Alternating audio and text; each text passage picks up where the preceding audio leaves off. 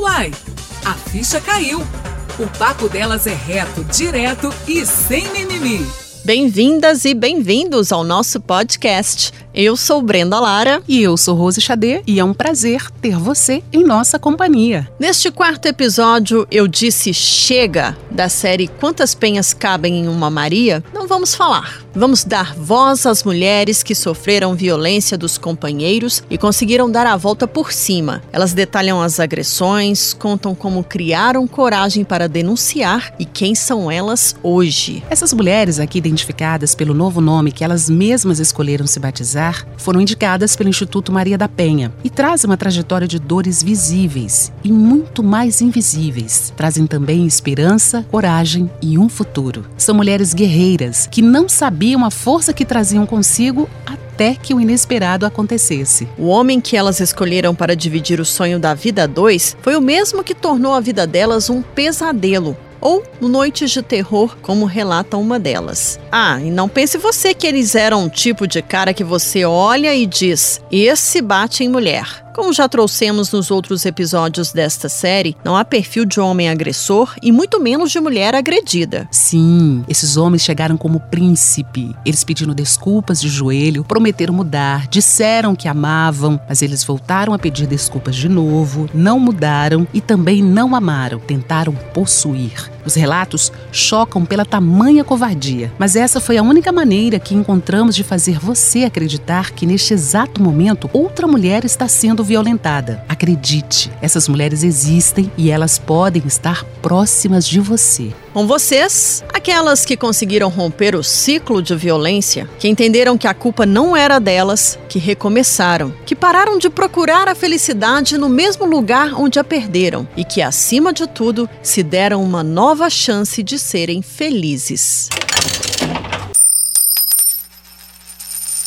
Meu nome é Sheila, eu tenho 39 anos. Eu conheci o meu ex-marido através de uma ligação telefônica. Foi o nosso primeiro contato, onde ele disse que me seguia pelas redes sociais e que nós tínhamos uma amiga em comum e ele pediu o meu número a ela e começou a me ligar. Eu no início achei que ele era um louco, depois eu dei uma chance porque ela me deu informações de que ele era é, amigo de infância do marido dela e eu dei a chance dele ser meu amigo no, nas redes sociais. Com isso, a gente ficou como amigo durante dois anos, como amigos. É, nesses dois anos, ele, todas as nossas conversas, ele dizia que me amava e queria ser o meu marido e queria cuidar de mim, que era louco, apaixonado e coisa e tal. E eu nunca dei chance. Primeiro porque eu não achava ele interessante, segundo porque eu achava ele meio louco, mas tudo bem. Depois de dois anos de conversa de amizade, eu estava sozinha e dei uma chance a ele para a gente namorar, né? Durante esse, esse período ele morava em Petrolina, né?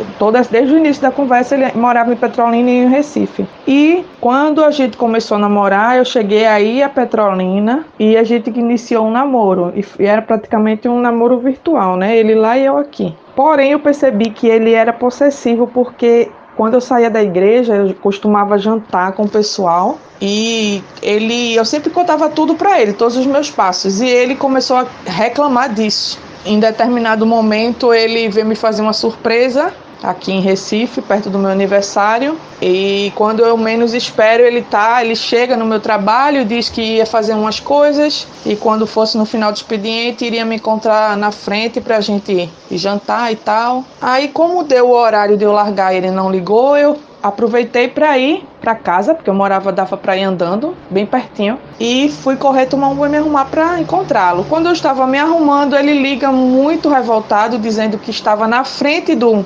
do meu local de trabalho. Ele já chegou reclamando, né, em relação a isso. E eu achei estranho, para que ele tá lá na frente e não me avisar? Não entendi, mas tudo bem. E com isso, ele tentou subir no meu apartamento eu não estava esperando ele lá em cima. Eu não gosto de receber, é, na época eu solteira, até hoje eu não gosto de receber homens no meu apartamento, entendeu? Então, assim, eu achei muito abusivo da parte dele e ele me obrigou praticamente. Com essa obrigação que ele fez eu, eu, passar, essa, esse desrespeito, ele não, não me ouviu quando eu disse: não, eu não gosto de receber gente, eu não estou preparada. Então, isso me deu muita raiva, porque ele subiu mesmo assim. E quando ele fez isso, eu acabei o namoro por causa disso, porque eu me senti sei lá, tá assim, no meu espaço eu me senti invadida. E esse namoro foi acabado, ele chorou muito copiosamente e foi embora. Mas ele não largava do meu pé, era pra eu ter percebido daí. Ele ficava insistindo no namoro. Mas como ele tinha que voltar a morar em Petrolina, né, ele foi embora pra casa. E a gente continuou amigo depois. Depois desses dois anos de amizade, né, que teve um namoro frustrado, a gente volta a namorar porque ele tinha voltado para Recife, pediu transferência do trabalho, dizendo que me amava muito e que pediu transferência para tentar me conquistar. E eu caí na história e fui logo namorando ele, já que eu estava sozinha e eu imaginei o amor dele é muito grande, quatro anos atrás de mim, porque o amor é grande, né? Então o amor dele me conquistou e ele era uma pessoa boa, agradava a minha família, me agradava e fez com que eu retomasse o namoro depois de dois anos de acabado. E eu também, eu não, eu costumo esquecer coisas ruins. E eu esqueci do porquê que eu tinha acabado esse relacionamento. E acabei voltando e a gente foi namorando e foi logo casando, sem praticamente se conhecer, né? E depois do casamento foi que eu comecei a ver quem ele era. Eu com cinco meses de gravidez, eu descobri traições dele, questionei, ele me bateu no rosto, ele era estudante de direito. Nessa, nesse dia a gente estava na faculdade assistindo aula, porque eu largava do trabalho, eu ia para a faculdade dele, para de lá a gente voltar para casa de carro. E eu devia naquela época, se fosse hoje, ter reclamado, mostrado para as pessoas, falado, né? O que ele tinha feito uma vez que eu estava numa sala de aula que só tinha estudante, mas eu perdoei. E as coisas foram piorando, as agressões morais, é, psicológicas foram piorando também. Eu acho que eu demorei a ter a noção do que era um relacionamento abusivo porque eu fui criada vendo minha avó ter um relacionamento abusivo com meu avô. Eu fui criada vendo minhas tias terem um relacionamento abusivo, então aquilo na minha mente era normal. Eu acredito que eu demorei muito e isso me dói, isso me dá uma dor na alma porque eu demorei a acordar e sair dessa situação. Por isso que eu digo que é complicado, principalmente para a mulher cristã. Ela passar por um relacionamento abusivo, casada com um homem abusivo, para ela se desvencilhar dele é complicado, porque a gente tende a, acreditar que o divórcio não é uma coisa abençoada por Deus. Não teve a gota d'água para eu sair da relação. O próprio Deus, ele me tirou dessa relação, porque se dependesse de mim, até hoje eu não teria tido coragem, porque a história é muito longa. Eu, eu costumo dizer dizer que meu casamento, depois do sim, tudo bem, a gente teve momentos de alegria, eu não vou mentir, mas depois que eu engravidei, tudo mudou. Parece que uma tempestade ficou em cima da nossa cabeça e essa tempestade ela não saiu até o fim do casamento. Ah, assim, o nosso filho, nosso primeiro filho, foi algo que a gente planejou. Tanto é que a gente já casou querendo filho porque a gente já tinha uma certa idade e a gente estava pensando em querer um casal de filho ou dois filhos e a gente já foi tentando nossos filhos. Mas é, Deus Deus, ele desde o início do casamento, todo o deserto que eu passei nesse meu casamento, eu digo sempre às pessoas, não foi culpa de Deus. Porque a tendência é dizer, ah, mas você não é uma mulher de Deus? Cadê seu Deus? Como é que você passou por esses, essas humilhações? E eu digo que não é, foi culpa de Deus, foi culpa da minha desobediência. Porque Deus, ele me revelou quem era o meu marido antes de eu casar. Para você ter uma ideia, eu peguei o celular dele e descobri uma conversa ainda no namoro, uma conversa de negócio de nudes, de pornografia com ele, porque ele passava com outras mulheres. E eu questionei aquilo, tanto é que a senha dele foi o próprio Deus que me deu, porque eu não sabia. Eu dei, dei veio na minha cabeça e eu coloquei. E eu descobri isso. E quando eu fui questioná-lo, ele disse que não, porque eu sou solteiro, mas isso aí eu me arrependo muito, que eu estava em pecado, me perdoe, eu não vou fazer mais isso. E nesse mesmo dia a gente foi a uma igrejinha na frente da casa da minha mãe e e Deus falou comigo lá, foi, usou o pastor para falar e disse assim: Você não brinque com a minha filha, não. Eu sei o que é que você faz no quarto escuro. Não brinque com a minha filha, porque eu tenho ciúmes dela. E ele, nesse dia, chorou, levantou a mão, deu aleluia, deu glória, que ele não é nem dessa linhagem de cristã, ele é de uma outra. Essa igreja que a gente foi era pentecostal. E daí era para eu ter visto e ter dito: não, eu não vou continuar esse namoro e vou acabar. Mas eu continuei e aconteceu do que aconteceu. Depois desses cinco meses de gravidez que eu apanhei pela primeira vez, que eu perdoei e tal, ele passou, depois que meu filho nasceu, ele só veio me bater novamente. Meu filho estava com um ano e oito meses aproximadamente, porque ele mentiu para mim e disse que iria para um trabalho. Eu pedi para ir com ele, que eu estava de folga nesse dia. Ele disse que eu não poderia ir porque só tinha homens. E depois, quando ele estava em casa já, a gente já tinha jantado, estava conversando. Eu fui olhar as redes sociais e um amigo dele que estava com ele nesse evento postou uma foto dele no meio de duas mulheres. Aí eu questionei, eu não fiz confusão, não fiz nada. Mas eu fui pro quarto irritada. E ele, na cabeça dele, como eu já tinha descoberto traições dele, ele achava que eu ia me vingar. Então, quando eu ia pro quarto, ele achava que eu ia conversar com outros homens, que na cabeça dele, como uma vez ele me falou, que não confiava nem na mãe, que não confiava em mulher nenhuma. E ele tinha essa tendência de achar que eu ia traí-lo com outros homens. Sempre foi assim, desde o início, desde a lua de mel ele, ele falava isso. Eu fui para uma lua de mel num hotel com uma amiga que, que me convidou, que foi um encontro de casais no hotel na praia. Como a gente não tinha dinheiro, eu disse: Ó, é uma oportunidade de a gente fazer amizades e de ir para um hotel legal, já que a gente tá sem dinheiro. E quando a gente chegou lá, eu ficava olhando na hora do jantar ou do almoço para trás para ver se minha amiga vinha, para chamar minha amiga para sentar conosco. E ele dizia que eu estava olhando para paquerar os outros homens que estavam lá, e só tinha homens casados. Desde a minha lua de mel eu sofro. Essas foram umas das situações, para vocês terem ideia, desde o início do sim que eu sofro violência. Quando eu caí mesmo em si, foi quando aconteceram algumas coisas com os meus filhos, entende? Quando eu vi que estava atingindo os meus filhos. Caí a ficha e disse para ele que não queria mais o casamento. Para você ter uma ideia, meu filho com cinco meses é, de vida, ele passou mal, pegou uma, uma gripe, inclusive com ele. A gente teve que internar meu filho com bronquiolite e nessa internação eu descobri que ele estava me traindo com uma mulher e falei com o pastor que era para ele era Deus no céu e esse pastor na terra, um amigo dele, né? E pedi ajuda, mas eu pedi no sentido de pedir ajuda mesmo e não para denigrir o nome dele, a imagem dele. E quando ele soube disso, ele saiu falando para todos os meus amigos, todos os meus pastores, todo mundo que eu trabalhei no passado, no presente, que eu era é, uma traidora, que eu tinha traído ele, que eu recebia ligações de homens estranhos que não sei o que, inventou uma história. Ele mesmo veio me dizer, e algumas pessoas me ligaram para me dizer também, e ele disse a mim, eu imaginei que fulaninha iria falar mal de você, que cicraninha iria dizer um monte de coisa horrível sobre você, porque eu, eu lembro que você comentava que às vezes é, não gostava de algumas atitudes e que você falava para essas pessoas, e eu achei que elas iriam falar mal de você, mas elas te respeitaram, elas falaram o contrário. Então pode ser o que for, ela pode ser tipo grossa, quando pensa uma coisa ela fala, mas ela não é desse tipo de mulher. Ele ainda veio me dizer isso. E eu ainda assim perdoei, porque como eu falei, né, por ser cristã, eu, eu ter sido filha de mãe solteira, né, não queria criar meu filho longe do pai. E foi o maior, o maior erro da minha vida, porque nessa época Deus me deu uma palavra em Isaías 54, dizendo que eu podia me separar, que ele seria o meu marido e que ele cuidaria de mim. Deus ele, ele é contra o divórcio, porque o casamento é uma instituição divina, né? Uma instituição de Deus, criada por Deus e não pelo homem. Por causa do pecado e da dureza do coração do homem, Deus permite o divórcio em relação, se for no caso de dois acontecimentos, de traição ou no caso de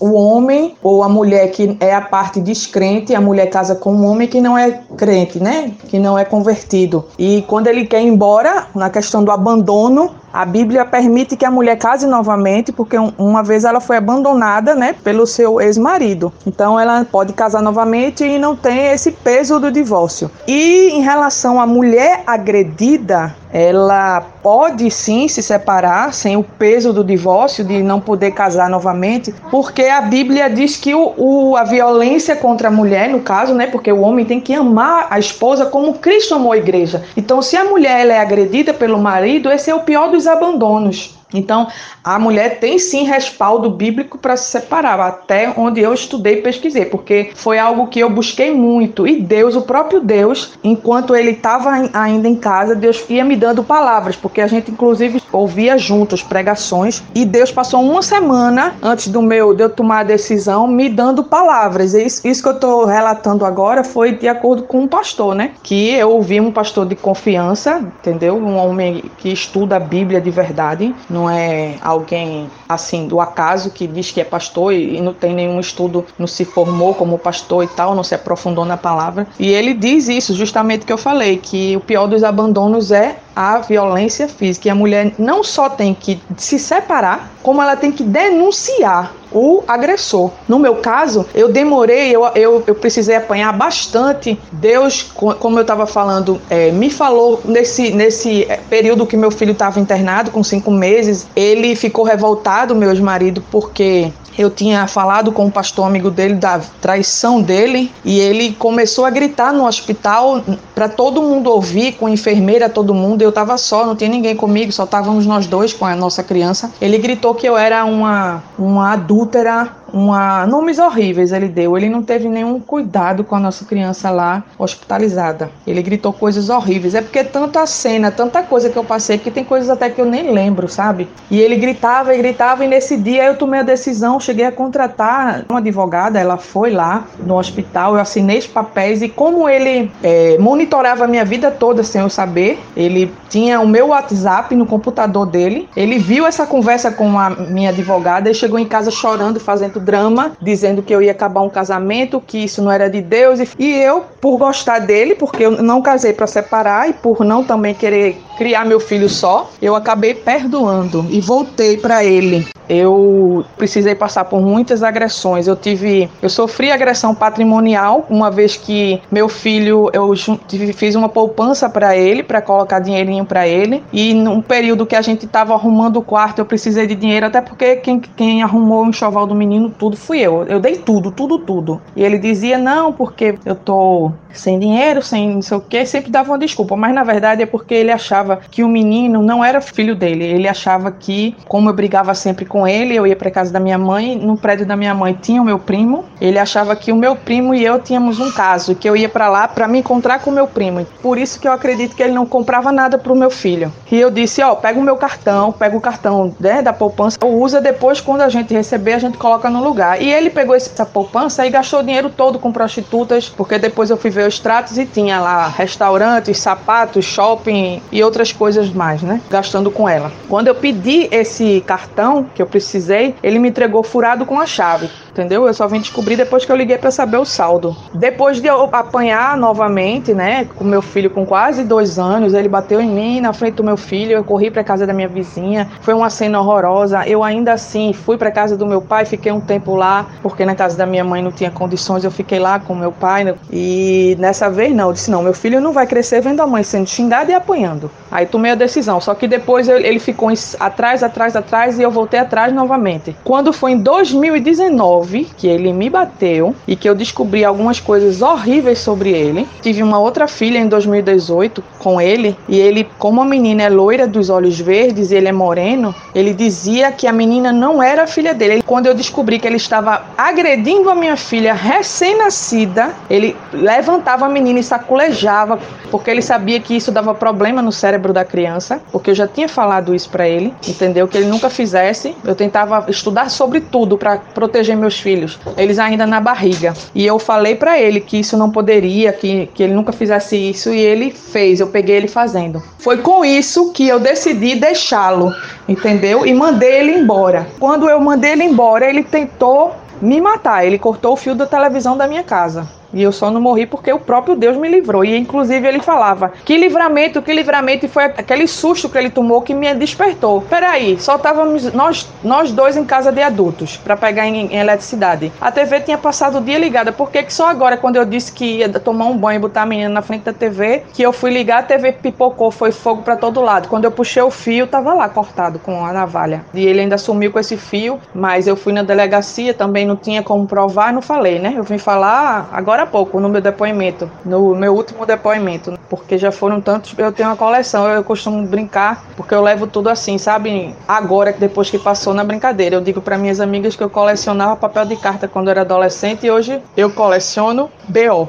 em determinado dia, depois de muito sofrimento, muita coisa, em 2019, é, Deus falou para mim vai ter um rebuliço. Você não se preocupe porque eu estou no, no, no negócio. Quando foi a tardezinha para noite, ele começou um escândalo aqui, dizendo que eu estava traindo ele, inventando uma história eh, da cabeça dele, porque eu fui inventar de dizer que eu estava conversando com um amigo, até porque eu não tinha mais nada com ele. Ele vivia no, eh, no último quarto da minha casa. Depois que ele tentou me matar, eu fiquei com medo. Ele não queria ir embora de jeito nenhum de casa. E eu deixei ele ficar em casa dormir no último quarto. Então, ele ficou sabendo que eu estava pedindo um emprego para um amigo e começou a dizer que esse rapaz era meu amante, fez um escândalo eu consegui gravar tudo e levar na delegacia. Foi assim que ele conseguiu sair de casa e eu já estou, graças a Deus, livre. Ele não aceitou e não aceita. Inclusive, hoje foi o dia que eu passei falando com a defensoria para saber do meu divórcio, que eu dei entrada desde 2019. Ainda não saiu. Ele não aceita de jeito nenhum. Mesmo eu com protetiva, ele vivia aqui embaixo do meu prédio. Eu passei um período que ele parou de dar alimentos para os meus filhos, justamente pensando que eu iria voltar para ele, pelo fato de não ter o que dar para meus filhos comerem, que eu iria voltar. Mas Deus foi fiel e nunca me faltou nada, nada. Graças a Deus eu, eu consegui um estágio antes da quarentena. Aí eu tô me virando com esse meu estágio e com o que ele manda por misericórdia, mas logo no início ele não mandava, não queria mandar nada. Eu fui para casa da minha mãe, é, passei um tempo lá e ele ele ia vivia atrás de mim, mesmo com protetiva. Ele chegou a levar três pacotes de pipoca e um saco de manga. Foi que ele levou para os meus filhos, sabendo que eu estava desempregada, que eu não tinha como como sustentar os meninos, que minha mãe está desempregada, minha irmã ganha um salário mínimo e sustenta a casa com os dois filhos dela, minha mãe, o meu irmão também, que tem três filhos e faz Uber. Então assim, ele ele no início ele fez de tudo para voltar, até deixar de dar dinheiro. Eu dei entrada também em alimentos e ele ainda não saíram, eles não saíram, eu tô com a esperança que saia agora, mas ele não aceita separação. Ele vivia aqui embaixo do meu prédio, me perturbando, me perseguindo, dizendo que eu estava com homens, que eu saí, eu deixei ele porque eu tinha algum homem, porque na cabeça dele o fato dele me trancar em casa por um cárcere privado, mesmo eu não estando mais com ele, ele vivendo só aqui em casa, mas ele saía, me trancava porque achava que eu ia botar algum homem aqui dentro de casa. Ele tinha uma câmera que ele filmava tudo que eu fazia. É... E outra coisa, hoje foi que eu vim descobrir agora há pouco que uma ex-cunhada dele me falou que ele é assim porque ele foi traído na adolescência por uma namorada que traiu ele com o melhor amigo dele. Só que ele precisa se tratar, né? Eu não tenho culpa dos problemas dele, dele ter sido traído, dele ser louco, né? Então, assim, eu acho que a mulher, na primeira agressão que ela sofrer, verbal, ela tem que conversar. Se, se a pessoa, o, o marido, continuar, vier a, a partir para agressão física, porque existem vários tipos de agressões: a moral, a patrimonial, a psicológica. Então, a, ela tem que se livrar, porque a, a tendência é piorar, até a tentativa de feminicídio, né? A minha filha, ela é loirinha dos Você olhos verdes. A minha mãe, ela é loira dos olhos verdes. O meu pai tem é feito eu, mas tem os olhos azuis. Todo mundo tem olho verde ou azul. Todo mundo. E minhas filhas são branquelas. E minha avó era loira do olho azul. Então os filhos nasceram todos brancos com os olhos verdes.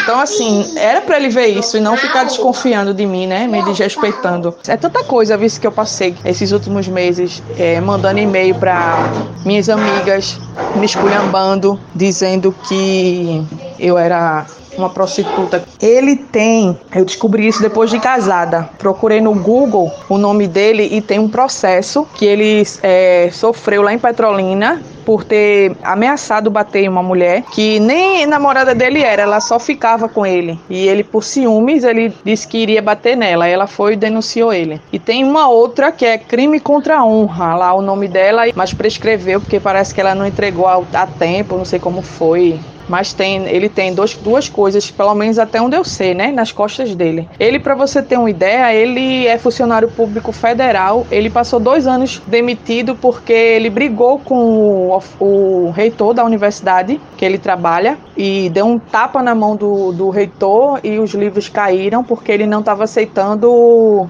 a avaliação que fizeram negativa dele lá no trabalho. Acabaram fazendo um PAD, né, que é um processo administrativo, e ele ficou revoltado e teve essa confusão ele acabou sendo demitido. Mas só que aí depois ele conseguiu voltar depois de dois anos. É como eu falo, tudo vem de Deus. A força para eu sair e a força para aguentar, porque depois que ele foi embora, Ele já chegou a entrar aqui em casa quando eu fui trabalhar, nesse estágio que eu falei, né? Na escola que os meus filhos é, estudam. E quando a gente foi para a escola, ele, quando eu voltei, ele tinha quebrado o meu modem, queimado, porque na cabeça dele eu tenho que ficar sem internet para não falar com os homens, que não é um só não, são vários. Ele inclusive, ele chegou a pegar um celular que eu dei pro meu filho, um chip, botei no celularzinho do meu filho que ele ganhou. Ele pegou esse, esse chip, começou a falar com homens, adicionou o Zap, pornografias e dizendo que era eu. Como ele não tinha nada contra mim, né? Que ele chegou a me ameaçar, eu tenho um áudio dele no dia da confusão, ele dizendo: "Lembra daquele chip Pronto, tem uma conversa que você teve de pornografia, sai contando, né? E eu vou mostrar para todo mundo. Aí foi com esse chip que eu fiz o BO e eu consegui tirar ele de dentro de casa. Com esse chip, não, com essa gravação, das ameaças dele, de ele chegar pro meu filho nessa gravação e dizer: Sua mãe é uma, entendeu? Um nome feio. Meu filhinho só tem 5 anos de idade. Tanta coisa que eu sofri, tanta coisa. Depois que ele saiu, é, invadiu meu apartamento, depois ele tentou invadir de novo na, na Páscoa. Para você ter uma ideia, eu tenho um pesadelo até hoje, ele tentando entrar, chegar perto de mim e eu correr para ligar para a polícia, ficar com medo.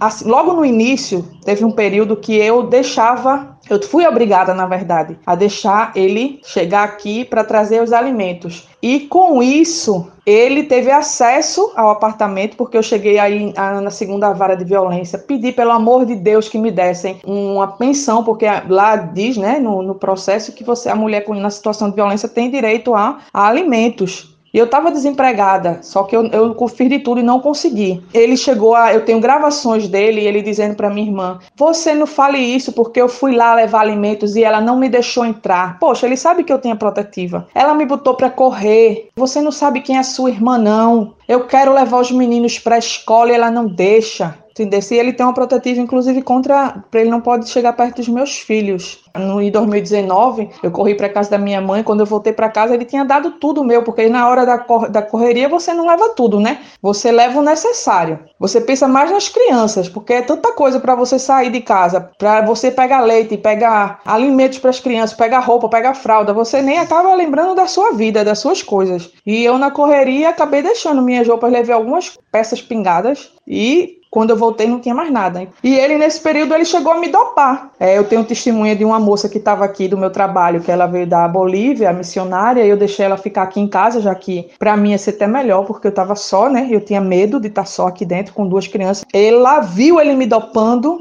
e foi pro banheiro com meu celular, eu acho que pensando que ia ter alguma coisa de homem, não sei. Depois ficou me alisando no quarto e a moça até pensou que eu estava consentindo aquilo. Quando eu acordei, foi que eu vim dizer: não, não estava.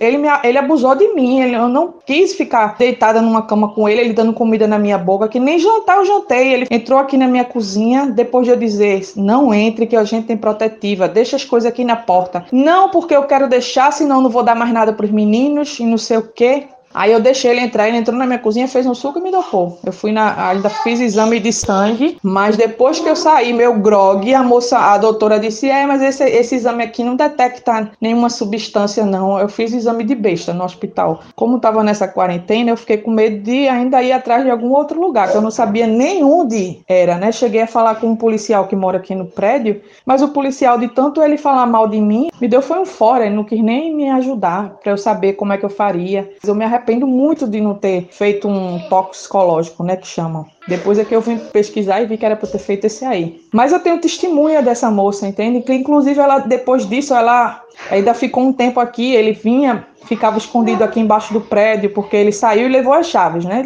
daqui do prédio. Eu não tinha dinheiro para trocar tudo. Aí ele ficou vindo, ela com medo, uma vez eu fui fazer feira, ela ficou aqui, ela ficou com medo porque ele ficou perturbando, botando o dedo no olho mágico. E ela desesperada não quis mais ficar. Eu acabei tendo que ficar novamente sozinha. Então eu tinha medo, tinha pesadelo dormia trancada com uma peixeira que inclusive era dele. Ele dormia com essa peixeira comigo no quarto. Eu acho que para, sei lá, de alguma forma me amedrontar, né? Não sei. Eu sei que eu tenho até hoje essa peixeira embaixo da minha cama, que era dele, e eu deixo ela embaixo da minha cama para tentar, sei lá, qualquer coisa, né? Que eu não, eu acho que eu nem teria coragem, mas tanta coisa que passa na cabeça da gente é tanto sofrimento, é tanta, é tanto medo, é tanto constrangimento, é tanta humilhação, e eu fico tão arrependida porque quando meu filho tinha cinco meses eu não fui até o fim, né? Com a advogada que eu contratei. O próprio Deus, é, ele me deu uma palavra em Isaías 54, nesse período que Samuel tinha cinco meses, estava internado no hospital. Deus, eu orei, pedi uma palavra e ele me deu. Isaías 54 fala: Eu sou teu marido, tu não passarás mais vergonha na, na tua mocidade, teus filhos serão educados por mim. É, uma, é um texto lindo, lindo, que eu não lembro assim de cabeça, não. Mas é um texto que, assim, me dá forças hoje. Naquela época não me deu porque eu ainda estava muito enraizada nesse casamento, sabe? Mas hoje é o que me segura e realmente realmente ele tem sido meu marido, ele tem me sustentado. E hoje você olha para mim, você nem imagina, porque eu não sou de transparecer, porque a, a palavra diz que o Espírito do Senhor, onde há o Espírito do Senhor, aí há alegria. Eu sou uma pessoa alegre, eu sempre fui. Ele tentou apagar minha história, apagar minha identidade, para você ter uma noção. Até o meu HD, ele, ele apagou todas as minhas fotos de quando eu estava grávida, da minha adolescência com o pessoal da, da igreja, com os meus amigos. Minha história toda no HD de fotos lá, ele apagou. Ele pode tentar apagar qualquer coisa da minha história, da minha vida, mas ele nunca vai apagar Jesus Cristo de mim. E ele, ele já viu o peso da glória de Jesus na minha vida. Ele tem visto isso. Eu sem um real, eu consegui uma advogada do Instituto Maria da Penha, que é um pessoal que eu, eu digo que são anjos. Eu, eu me emociono só de lembrar deles, do que eles já fizeram por mim nesse pouco tempo que eles estão me assistindo. Então Deus levantou pessoas. Eu orava muito, Senhor, levanta anjos para me ajudar. Minha mãe, coitada, com medo, né, dele, porque ele, ele, ela sabe quem ele é. Ela já velhinha, minha irmã também tem dois filhos. Meu, meu irmão, inclusive, já chegou a se envolver, brigar com ele, mas é, é, a gente tem medo, todo mundo tem medo dessa situação, entende? Porque a gente sabe que ele não é uma pessoa confiável. Então, a mulher, quando casa com um homem desse tipo, que tem problemas desse tipo, de agressão e tal, é alguma coisa que ele tem dentro dele que ele tenta botar para fora, seja por uso de drogas, por abuso que ele já sofreu, algum motivo tem. A agressão ela nunca vem sozinha, ela traz uma bagagem com ela. É essa a minha tese. Posso estar até errada. Então a mãe tem que alertar para que os filhos não sofram agressão física também, porque geralmente acontece, ou até mesmo abuso, né? Porque eu, ultimamente eu tenho pesquisado muito e tenho visto muito isso, muito. Então é bom ficar de olho, não confiar de jeito nenhum, cuidar da sua criança, proteger, porque nossos filhos são o nosso maior bem. Então, assim, a gente tem que ver o que está por trás na questão da infância, o que é que essa, essa pessoa agressora traz. Não, tá, não, não que a gente vá desculpar isso. Isso é o maior erro da mulher. Não porque ele sofreu, é o pior erro. Você vai se prejudicar e pode prejudicar a sua família. Pelo amor de Deus, protejam seus filhos, mulheres. Para finalizar e deixar vocês aterrorizadas ainda mais, porque é um terror, na verdade, porque quando a mulher tem a desculpa de ter casado com um homem viciado, um homem é, né, que se droga, que bebe, alcoólatra, ainda tem desculpa de dizer, não, é o vício. Mas na verdade eu me casei com um homem que se dizia cristão, que se dizia que ele é um bom, ele não vou mentir, ele é um bom filho e bom irmão, só não foi bom marido e bom pai, mas ele protege muito a, a família dele, né? E geralmente as pessoas dizem: Ah, quer conhecer alguém? Minha mãe me dizia muito: Quer casar com alguém? Conheça primeiro se ele é bom filho. Um bom filho é um bom marido. Isso aí, minha gente, não caio nessa. Porque nem sempre é. Não que você vai casar com um cara que seja mal, né, com seus pais. Claro que não. Até porque a Bíblia diz que um mau filho ele tem uma vida curta aqui na terra. Ele vive pouco, hein? se eu não me engano, é em Provérbios. Então, assim, gente, o que eu digo é que o meu, meu marido, né, que eu ainda não me consegui me divorciar dele, ele não se drogava, ele não, odiava bebida, odiava cheiro de cigarro, é um funcionário público federal, um homem respeitado, né? Entre aspas, porque quem, que ninguém sabe, né? Ele se esconde, né? Atrás da maldade dele. Ninguém, ninguém sabe quem é ele, na verdade. Nem a mãe dele sabe quem é ele, nem as irmãs. Ou, ou sabem e fingem que, sei lá, passam a mão na cabeça, né? Porque, assim, a, as violências que eu sofri, chegou uma irmã dele a dizer: É, você tinha que apanhar mesmo. Quem mandou você ficar com ciúme dele? Foi o que eu vi de uma irmã dele que inclusive é uma mulher agressiva, que já puxou uma faca para outra irmã. E depois eu fiquei sabendo, né, depois que eu comecei a, a, sofrer violência dele, que eu fui questionar esse amigo dele de infância, que é casado com essa amiga que deu meu telefone a ele. Ele disse: é, ele é conhecido, eles são conhecidos como uma família agressora. São muito violentos, né? Foi o que ele me disse. Por que ele não me falou isso antes? Mas tudo bem. Então, assim, gente, vamos acordar, vamos prestar atenção quando você estiver namorando. Se você já está casado, você preste atenção, porque às vezes a pessoa não demonstra quem ela é. Quando você já casa com uma pessoa que você sabe que usa droga, que é viciada em álcool, aí você já sabe o que vai esperar. E quando você casa com um homem que aparentemente é o príncipe encantado do, da Disney, que você imagina que é a pessoa que vai te fazer feliz. Então você tem que ficar muito atenta muito atenta tudo. É a pessoa nunca deixa tipo de mostrar quem é. Sempre sai alguma alguma falha de caráter. Em pequenas coisas é só ficar atenta e observar e tomar cuidado, orar muito antes de, de se envolver, de casar, de namorar.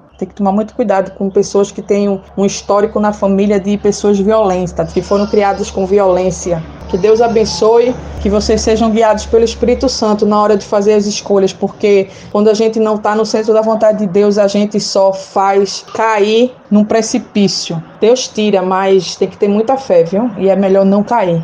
É um conselho que eu dou. Nessas minhas idas milhares à defensoria, à segunda vara da, da violência e tal, eu, eu costumo assim ouvir muitos relatos e tentar ajudar algumas mulheres. E eu escutei uma moça, parecia que ela estava contando a minha história, porque muitas mulheres dessas que eu encontro, elas estão no início, né? E eu tento ajudar, orientar, porque eu já passei no, pelo processo. E uma delas, bem novinha, bem bonitinha, eu ouvindo ela conversando, aí assim entrei na conversa, né? Ela dizendo: É, eu era muito ciumenta com ele, por isso que ele ficou violento comigo, porque eu não deixava ele jogar bola. Mas eu, quando casei, sabia que ele jogava bola. Ele não era para eu ter pego no pé dele. E quando eu tava grávida, ele me bateu. Então eu perdoei ele, eu perdoei, eu quero viver com ele novamente, vou dar mais uma chance. Aí eu disse: Minha filha, você tá contando uma história que eu já passei. Pelo amor de Deus, isso aí é, é só um início, ele não vai parar. Um agressor, uma vez me, me falaram isso, a defensora em 2016, a primeira vez que eu fui até lá, que eu quis me separar, e eu fui com o pai lá e, e ela disse para mim, minha filha, quando eu tentei, eu não desisti do processo, eu desisti de me separar, entende? Aí ela disse para mim, olha, ele nunca vai parar, a tendência é piorar. Então, gente, se você está sofrendo ameaças, ou você está sendo agredida fisicamente, ou você é, está num relacionamento abusivo que você acha que é algo normal, do tipo, ah, essa sua roupa aí tá muito curta, vá trocar. Ah, essa sua amiga aí, eu não quero você com conversa com ela. Ah, não, não quero você com amizade com homem. Ah, vou tirar todos os seus amigos do, da rede social, você só vai ter mulher. Que eu passei por isso, entende? No início do casamento. Acordem para os sinais, gente. Não permitam. Você tem que se impor. Um relacionamento, hoje eu entendo que ele é baseado na relação de confiança. Se você deixa que seu marido lhe desrespeite, porque é, uma, é um desrespeito quando um marido desconfia da mulher. Quando ele diz que não confia, que ela não fale com, com A ou com B, ele está dizendo que acha que ela é uma pessoa promíscua, que ela vai, nas entrelinhas, que ela vai ter a possibilidade de traí-lo. Então isso é, é uma agressão, gente. Acorda. Não permitam que chegue a, a agressão física e depois da primeira não para a tendência é o feminicídio. Termina nisso. Acordem, porque eu sou testemunha. Eu sofri todos os tipos de violência que existem. Eu sofri a violência patrimonial, a psicológica. Ele dizia: você é gorda, você tem uma papada, você é feia, você é isso, você é aquilo, você tá velha. E, no, e esse braço gordo? Ah, você não vai ser ninguém. Uma vez ele brigou comigo e disse: Se você me deixar, você vai passar fome, porque você não é ninguém. E ele casou comigo, eu já com casa, com carro, entendeu? Com dois empregos. E praticamente é, ele só chegou com uma mala de roupas entende? E ele chegar a dizer isso para mim. Imagina uma mulher que realmente casa sem ter nada, vai para casa do, do marido, ele que banca tudo. Aí é que ela vai ser subjugada. Acordem, não se, não se permitam mesmo que você esteja nessa situação de estar tá dependendo financeiramente do seu marido, confie no Senhor. Confie, porque eu, no momento que eu tinha tudo, que era para eu ter deixado ele, eu não deixei. E eu vim deixar quando eu não tinha nada. Porque eu podia ter deixado na época que eu tinha o meu carro, que eu podia vender. Eu podia ter deixado na época que eu estava trabalhando. E eu vim deixar no período que eu estava desempregada. Já tinha vendido o meu carro entende? E mesmo assim, Deus nunca me faltou. Até hoje, eu só tenho a agradecer então tenham fé no Senhor, tenham fé em Deus, porque Deus ele honra. Não que Deus aceite o divórcio, mas eu repito, no caso de violência contra a mulher, o pastor Augusto Nicodemos, se você for no YouTube, você vai ver. Ele fala que a mulher, ele é um homem estudadíssimo da palavra de Deus.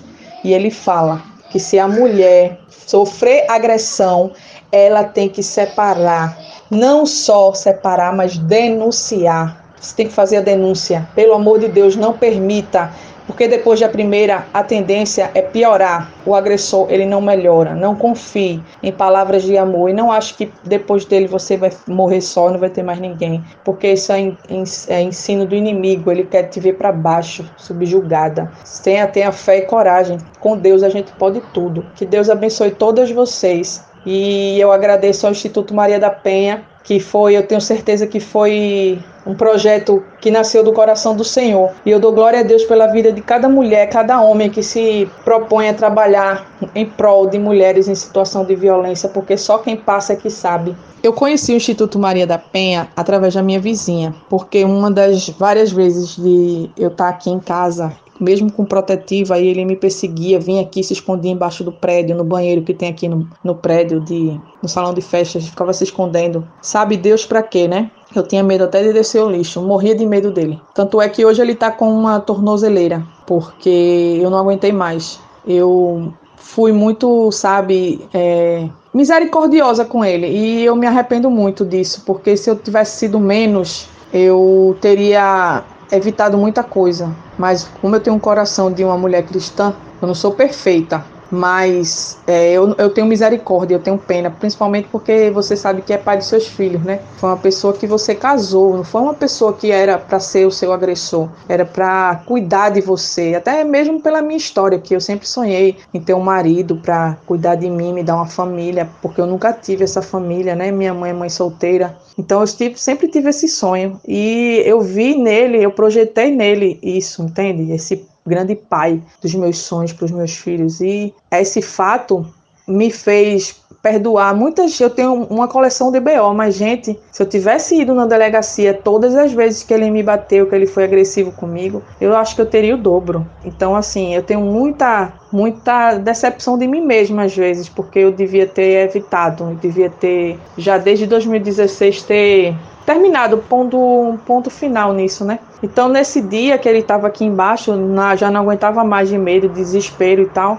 eu pedi socorro no, no grupo do edifício e minha vizinha, ela veio me socorrer, foi muito solista comigo e me ajudou, me ouviu. No outro dia ela já entrou em contato, ou no mesmo dia, não sei, se eu não me engano foi no outro dia, ela me disse, ó, tem o pessoal do Instituto Maria da Penha que eu tenho contato e elas vão te ajudar. E realmente, gente, eu depois desse dia foi é como sabe quando você tem uma nuvem negra na sua cabeça e de repente essa nuvem sai, o céu fica limpo e aparece um arco-íris e um sol bem brilhante e lindo, pronto, foi o que aconteceu. Depois que eu tive acesso ao Instituto Maria da Penha, eu recebi amparo, eu me senti assim cuidada porque uma mulher na situação de violência tem muitos órgãos públicos que eram para proteger e cuidar dessa mulher. E muitas vezes a mulher é hostilizada, ela é tratada com desrespeito, até abusada, porque eu já sofri, já cheguei em delegacia para ouvir coisas que eu senti que aquilo ali era um tipo de abuso, perguntas que não eram cabíveis. E não foi nem quando eu fui relatar algum caso de problema meu, tipo, foi quando eu fui falar das agressões, né? Que eu peguei ele fazendo com a minha filha. E o homem perguntou uma, uma pergunta que não tinha nada a ver. Você foi abusada? Ele, ele estuprava? Isso,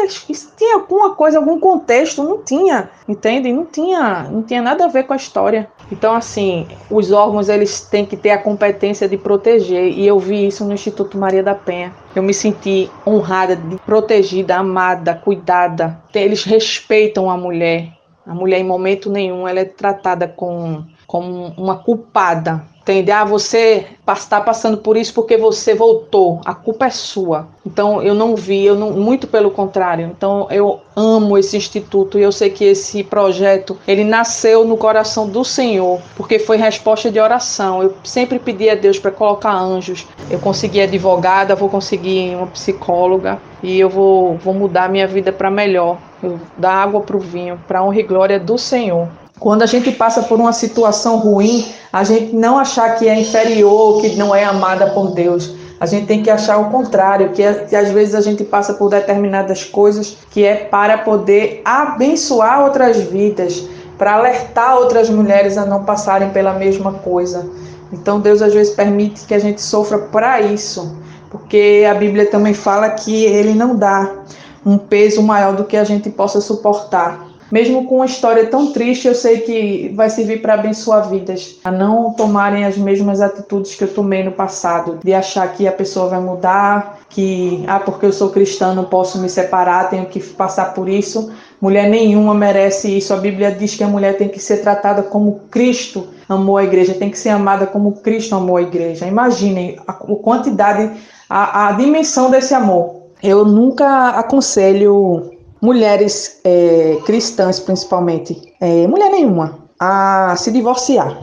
Mas é, eu quero deixar claro que quando a mulher ela sofre violência, ela tem respaldo sim bíblico para se separar do marido, porque é, Deus não quer isso para a gente, né, para nossa vida. O que eu falo é vá até Deus e ouça o que Ele diz, porque pode ser que você separe não seja a vontade de Deus e você acabe fazendo é, algo que não seja da vontade dele e você acabe sofrendo, porque quando a gente faz o que não é da vontade de Deus, como foi no meu caso de casar sem ser, eu sofri e tenho sofrido até agora. Tem que perguntar a Deus, porque quando Deus quer, ele, ele faz, ele mesmo faz, porque a mulher às vezes não tem coragem de tomar uma decisão, ou por medo de morrer, porque muitas acontece isso, ou por medo de, de ficar só, de nunca mais casar, ou então de criar filho só. Então a gente tem que abrir os olhos e orar, porque Deus ele responde. Que Deus abençoe.